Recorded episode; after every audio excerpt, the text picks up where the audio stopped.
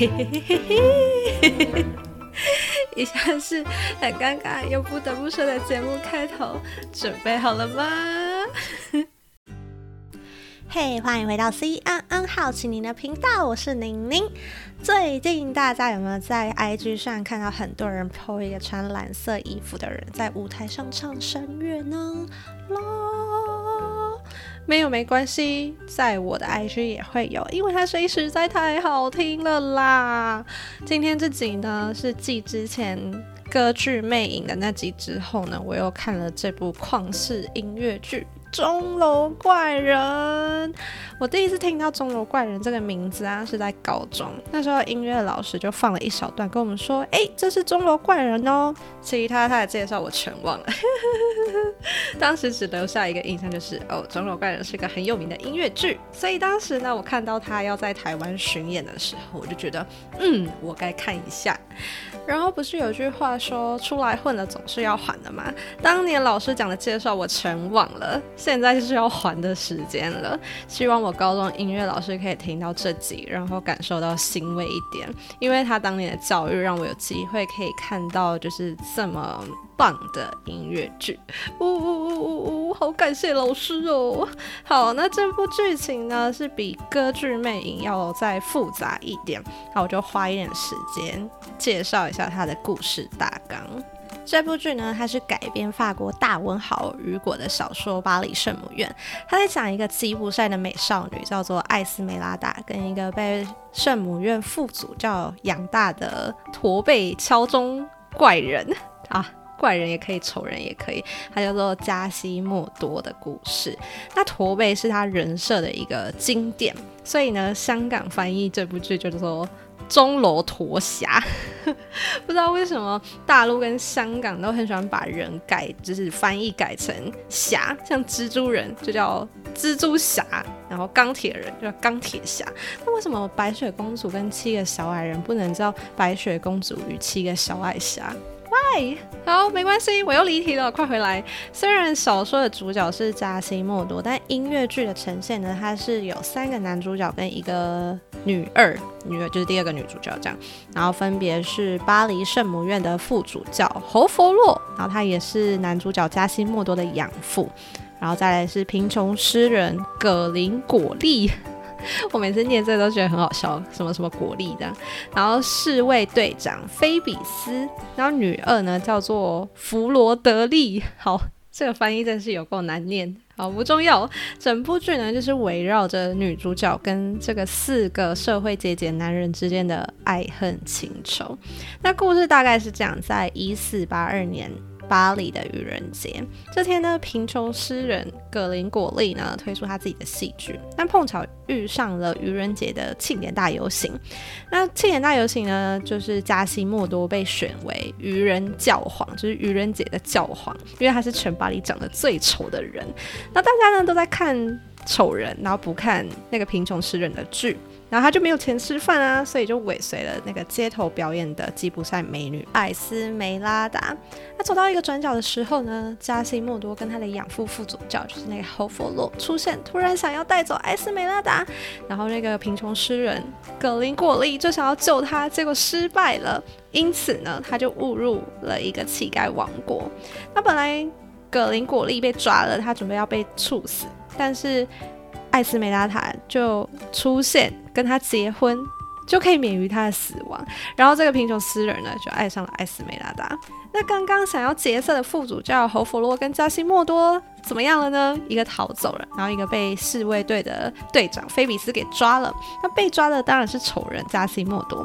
他被抓了之后呢，就被判了一个刑。就说要在广场上魔转，这是什么画面呢？就是他被绑在一个超大型的大轮子上面，然后旁边的人就是要一直转那个轮子，让他头晕目眩，然后还渴个半死。然后他就开始唱歌，唱哦，他好渴，他需要一滴水。然后这时候艾斯梅拉达又出现了，他给他一口水喝。就因为这样，扎西莫多就爱上了艾斯梅拉达。这一幕呢，我真的很担心那个演员会不会掉下来，因为他被绑在上面是真的固定。上的他是悬空的，我超怕演员掉下来，那个晃度，然后还要唱歌，我真的觉得超厉害的。之后呢，故事就带到了弗罗德利就是女二，她出来了，她是一个出生于贵族的千金大小姐，那同时也是刚刚解救艾斯梅拉达的那个侍卫队长菲比斯的未婚妻。她看到艾斯梅拉达，觉得哦，她好美哦，觉得自己有点比不上，所以呢，她的三八姐妹就开始用自己金钱打造出来的外表，开始嘲笑艾斯梅拉达。那这时候呢，菲比斯又化身了白马王子来解救艾斯梅拉达。然后弗洛德利知道说他有一个强大的情敌，而且就这样认定她是个女巫。然后在这个同时呢，就是因为菲比斯三番两次的扮演白马王子来救她嘛，所以艾斯梅拉达就爱上了这个侍卫队长菲比斯。过没多久呢，艾斯梅拉达就跟菲比斯告白，说：“亲爱的菲比斯，我好爱你哦，我想要跟你厮守到终身。”可是菲比斯就说：“哦，美丽的艾斯梅拉达，你好美，我也好爱你哦。可是我不能跟你结婚，我也不能跟你就是厮守到老，这样，因为我有未婚妻。听起来是不是很？”绅士不是渣男，错，他还是继续跟艾斯梅拉达纠缠，然后想要来一个法式浪漫的分手炮。OK，好，不要把人家想的这么淫秽，他是想要来一个法式浪漫分手的离别。那他们两个纠缠呢，其实都被副主教侯佛罗看在眼里，然后其实他也是深爱着艾斯梅拉达，然后他就醋意上身，冲上前刺伤了菲比斯。之后呢，他又再度的逃走，他真的超会逃走的，每次都抓不到他。好，那当时不知道为什么昏倒的艾斯梅拉达醒来之后，就发现啊，我的菲比斯被刺伤了。然后他们说刺伤我的菲比斯的人就是我，到底发生什么事呢？我什么什么我也不知道。然后他就被抓走了，在各种严刑逼供下呢，他承受不住。然后艾斯梅拉达就承认他自己刺伤了菲比斯，然后也承认他自己是个女巫。就这样，然后就被关进了牢房里面。然后这时候呢，那个副主教侯弗洛又来了。他告诉我艾斯梅拉达说：“哦，你知道我有多爱你吗？身为圣母院的副主教，照理来讲不可以有这首世俗的情感。但是你一再在挑逗我的心，然后噼里啪啦的一直在诉说自己的爱，然后告诉艾斯梅拉达，现在能解救你的只有我，所以呢，你只能选择我，或者选择去死。天哪，真是一个疯子，你知道吗？恐怖情人。好，那艾斯梅拉达怎么选择呢？他面对这种疯子，就非常的果断拒绝了他。然后这时候，变态的副主教呢，就受不了被拒绝。就逃离了城市，天啊，他真是逃跑大师哎！一部戏就逃了三次，以为他逃走就没有人可以解救艾斯梅拉达了吗？不，还有我们的工具人扎西姆多来救他啦！在判刑的那一天呢，他把艾斯梅拉达带回了圣母院，请求庇护。因为在当时的法律呢，法官是没有办法进入教堂抓人的。就这样呢，艾斯梅拉达在圣母院待了一阵子，然后也跟扎西莫多变成了好朋友。加西莫多呢，还给他了一个哨子，就说只要你需要我，就用力的吹它，我就会马上出现在你身边。就这样呢，相依为命的好日子过不了多久，那个逃跑的佛侯佛洛又回来了。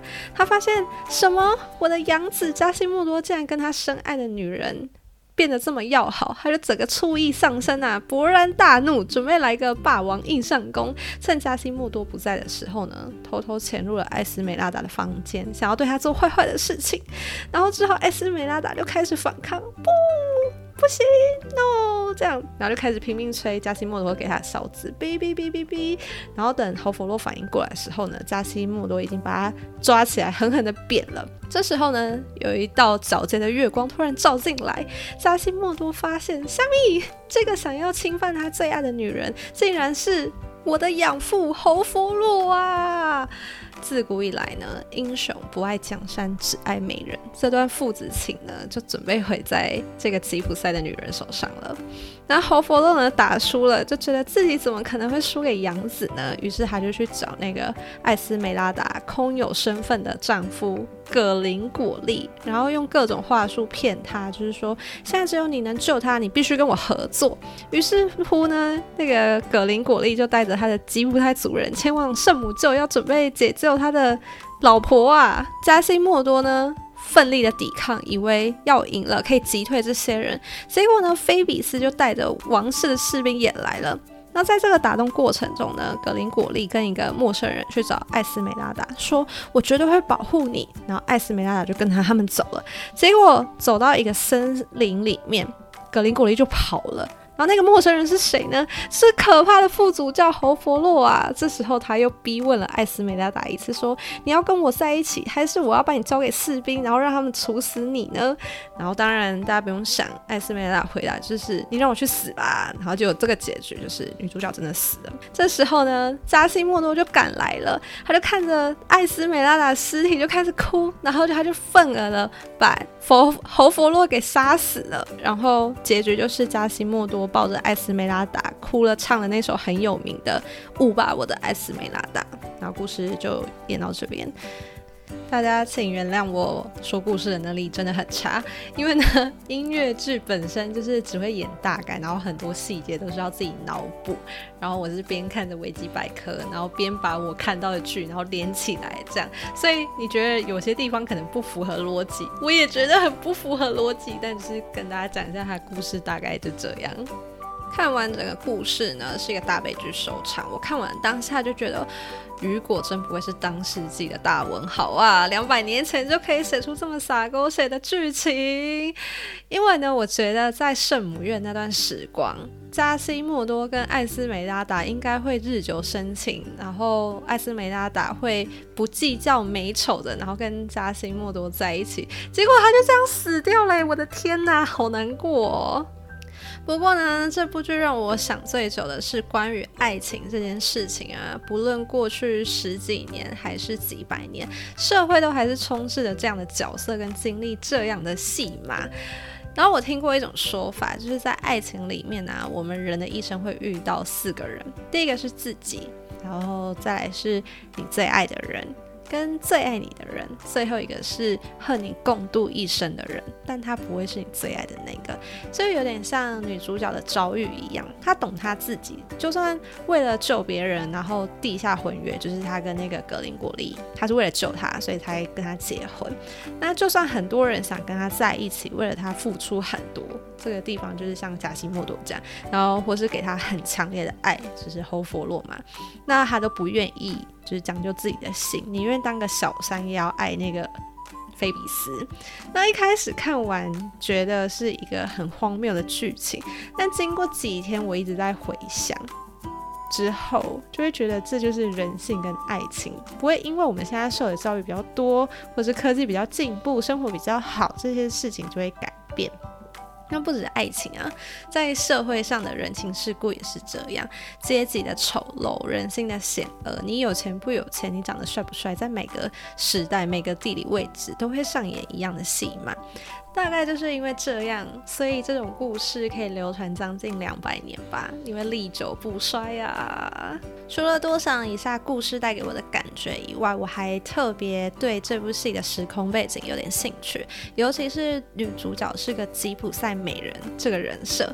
我觉得吉普赛三个字是一个很美的词，所以有特别去找一下它是一个怎样的民族，才知道说为什么雨果要设定这个人设。吉普赛呢？他啊，不对，吉普赛人呢，又可以称作为罗姆人。那他们的祖先呢，是从印度北部来的，是全世界的流浪民族。那对这两个名词比较陌生没有关系，因为我们现代人有给他更美的翻译、更美的名字，叫做波西米亚人。上 Google 搜寻波西米亚的话，你会看到不论是衣服、建筑、装饰品都可以，那都是一个非常美丽的画面。所以说，女主角是个美人，我真的有想象到那种美的境界。那就是因为它越美丽，它背后的故事形成的对比就更强烈。因为波西米亚人在当时的社会是被欧洲很多国家看作为次等民族，觉得他们会传染黑死病啊、鼠疫、巫术等等的，甚至有国家会花钱请他们离开，不要待在自己的国家。就这样被唾弃的一群人，也就是社会最底层的人，有很多不公平的对待。那可能就是因为这样，所以在雨果的小说里面把这样的民主设定成女主角，是不是就觉得超有意思的？然后不只是这个角色的设定我很喜欢，还有他对巴黎圣母院的执着。前面有提到说《钟楼怪人》这部音乐剧是改编他的小说，叫做《巴黎圣母院》，对吧？因为他是站在巴黎圣母院这个角度来看待社会的苦难还有不公平的发生，以一个旁观者，一个建筑可能待在那边两三百年，然后这样的角色去看待。这些故事、这些人、这些历史，我超喜欢这个设定。虽然有点晚了几年，但现在把雨果当成我心目中的神，应该很来得及吧？好，那这次看完《钟楼怪人》的感想呢？其实比上一次歌剧《魅影》还要多，念念不忘的感觉也蛮强烈的。所以我上次看歌剧《魅影》是在二零二零的年底。那这一次做记录之前呢，我有先回去听之前那集 podcast，然后我就觉得当时记录下来是对的，因为跟现在做对比啊，觉得两年过去，自己看事情的角度跟喜好都有所变化的感觉很微妙。可能是因为上一次我只买八百块的票吧，这次我没有犹豫就直接选了两千多。差别就是呢，可以更近距离的看一部剧的道具啊，还有演员的肢体呈现，然后甚至灯光怎么打，我都看得很过瘾。像是那个菲比斯，就是那个渣男有未婚妻，然后还要跟女主角。纠缠的那位，他那时候有一个内心戏是在说，我应该选谁？我两个都很爱，我两个都想要。然后在唱的那首歌就有一个小小的内心灯光秀，然后我就看得超过瘾。然后除了这个以外呢，最重要就是声音。Podcast 做这么久呢，对好听的音色真的是很容易高潮。饰演那个贫穷诗人葛林果粒的那个演员啊，他声音我一听就是爱上，也就是那个大家 po IG 看到那个穿蓝色衣服唱歌的那位。那这次表演呢，我觉得最棒的地方是他们有开放一小段演员 live 演唱，那这一段呢是可以让观众录影。然后做记录的，然后这段我有把它转成音档，所以节目的结尾可以跟你们分享。那不过还是要说一句，听现场的是有差，我回来多听了好几遍都没有当时那种高潮感。所以结论是呢，如果他们又来台湾巡演的话，我还是会想要再看一次。而且这次我的票价要再提高，我真是超想要近距离看的。好，那关于钟龙怪人的分享呢，就到这边。好，接下来就是 feedback 时间。这礼拜有两位，第一个是宁宁的声音真的很多变呢，突然有点想听当初你在大使当香姨讲话的声音。Well，我的声音没有很多变啦，但我有努力的想要尝试一下，就是有很多的角色变换这样。前阵子不是有很红的那个九天玄女的阿汉吗？那个声音才叫多变吧？他给我很大的启发。就是也开始想要学一些怪声怪调，好，然后想听大使当相宜的讲话声音。你哪来的印象？我当过大使的相宜啊！当时种种很多原因，我没有走到可以去主持那种很正式的场合。不过我有揣摩过，就是看学长姐练习的时候，就有自己练习，所以还是可以来一段啦。然后大家再评价看看我有没有潜力去做这个主持的工作。好，来一下，让我们 等一下，再一次。让我们掌声欢迎徐旭东董事长，有请。这样可以吗？好，然后再来第二个是赖那段也太贱了吧！我以为真的有人呢。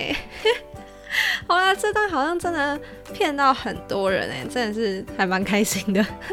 好啦，有机会我的节目真的就来录一个口奥的桥段给你们听，这样好不好？这明明就是 podcast 节目，然后硬要搞成 F。FM 一零六点一一样，好，feedback 时间就这样。接下来是 CNN surprise，刚刚有说这礼拜的 surprise 就是钟楼怪人的经典曲片段。这首歌呢叫做《大教堂时代》，不止它的旋律好听，它填的词也很美。应该说，我觉得中文把它翻译的更美。然后我想要念一小段给你们听。这个故事发生在美丽的巴黎，时间是一四八二年，叙述着爱与欲望的故事。